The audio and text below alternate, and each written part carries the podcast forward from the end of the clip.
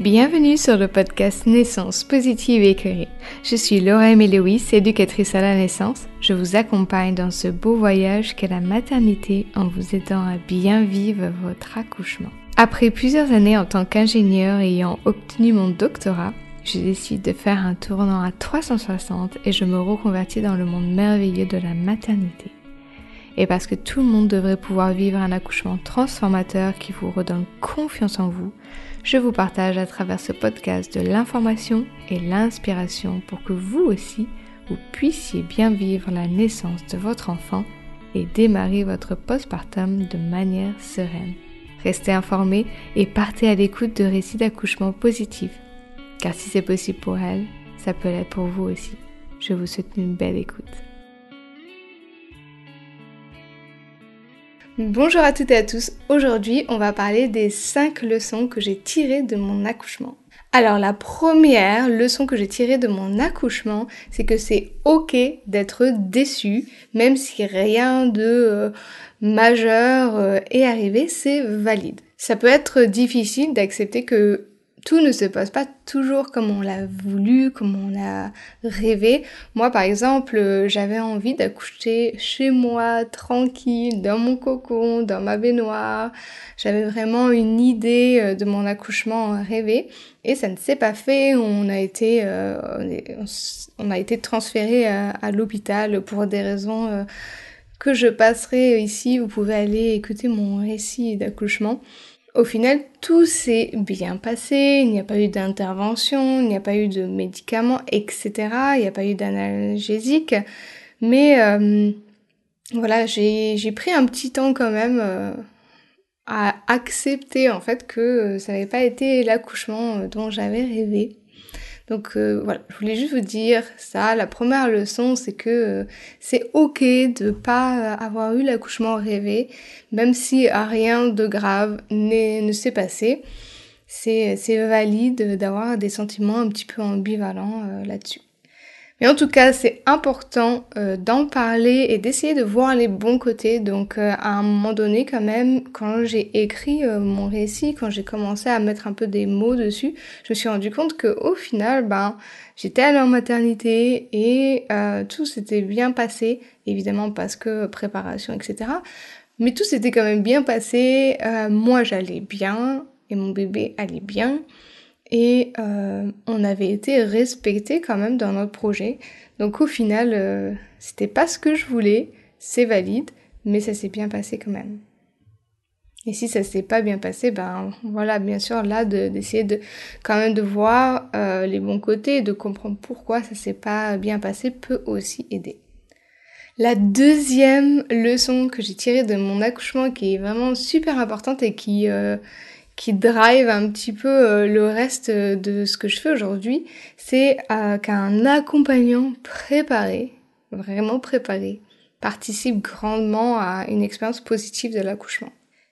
Et ça leur laisse aussi une place pendant l'accouchement, une place au lieu d'être spectateur, peut-être de se sentir impuissant euh, dans, dans ce que vous êtes en train de vivre.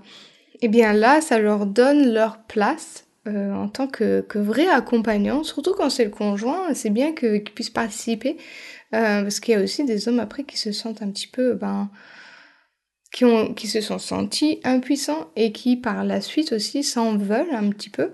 Et puis il y a des femmes qui aussi ben, ressentent un petit peu leur euh, conjoint parce que justement il ne les a pas soutenus comme elles auraient eu envie. Et j'en tire aussi que entre nous, en tout cas, je sais que des fois on dit euh, oh on va faire un bébé pour resserrer les liens du couple, donc ça, moi je pense c'est une mauvaise idée euh, de partir là-dessus parce que c'est quand même difficile euh, d'avoir un bébé.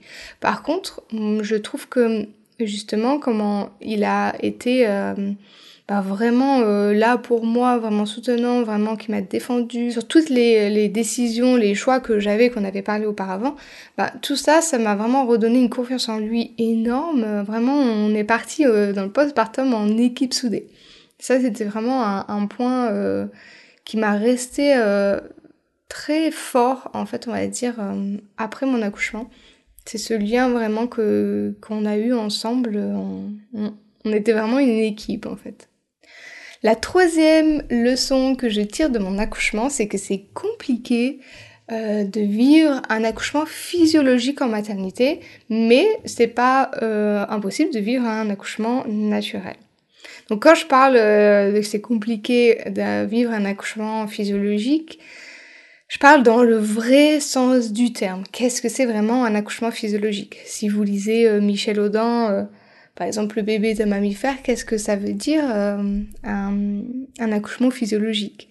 Donc quand je pense à mon expérience, ben j'ai été euh, dérangée, je suis partie de chez moi, il y avait des gens que je connaissais pas autour de moi, on m'a parlé quand j'étais en phase de poussée, toutes ces choses-là, ça, ça va à l'encontre de la physiologie. Tout simplement, euh, il y a si on parle vraiment de la vraie physiologie, au vraiment au sens, euh, dans le vrai sens du terme, là, euh, voilà, c'est compliqué d'avoir un accouchement physiologique en maternité.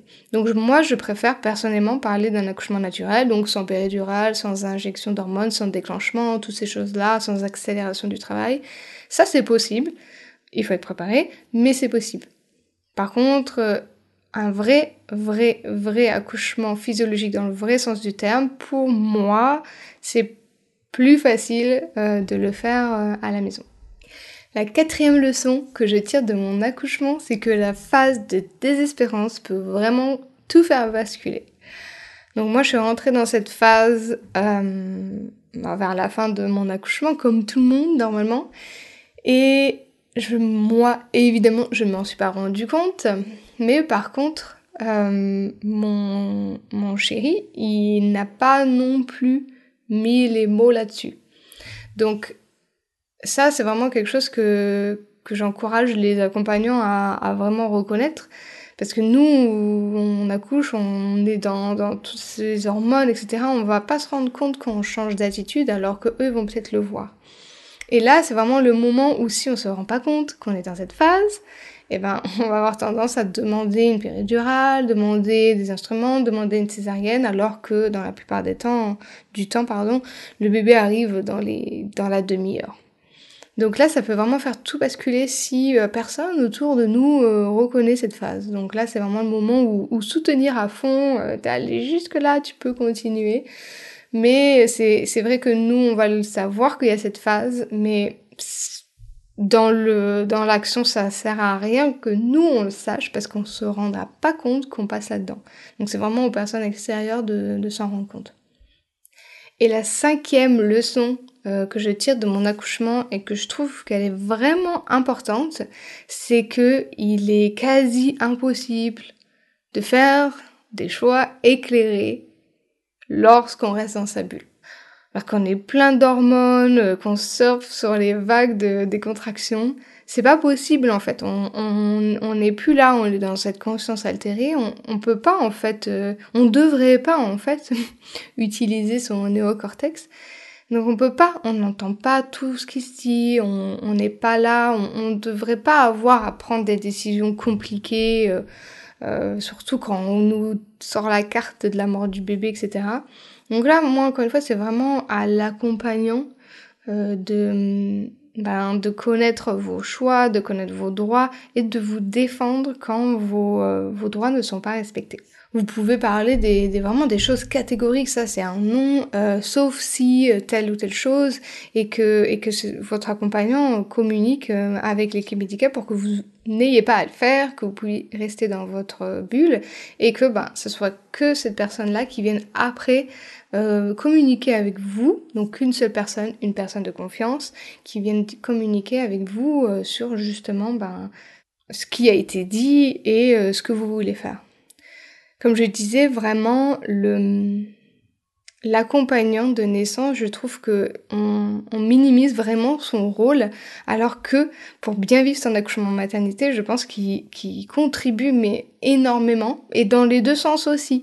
Euh, qui contribue à, un accouchement qui se passe bien et qui contribue aussi qui se passe moins bien, surtout si on a des attentes envers eux et qu'elles ne sont pas euh, honorées, si euh, je puis dire comme ça.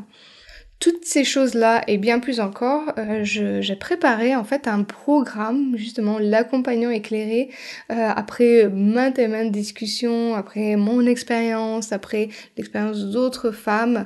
J'ai vraiment euh, fait un programme concis parce qu'on sait bien que souvent si c'est le conjoint, que c'est un homme, ils font pas autant de recherches que nous, c'est normal, c'est pas leur corps, etc. Mais euh, je pense que c'est important qu'ils aient des connaissances, quel est leur rôle pour vous soutenir, pour vraiment euh, participer à votre expérience positive de l'accouchement. Donc dans ce programme, il y a des vidéos explicatives avec tous ces sujets importants, il y a des ressources, il y a une méditation qui va vraiment aider à donner la confiance euh, à l'accompagnant que son rôle est important et qu'il est capable de le faire. Donc toutes ces choses-là, vous pouvez les retrouver dans l'accompagnant éclairé.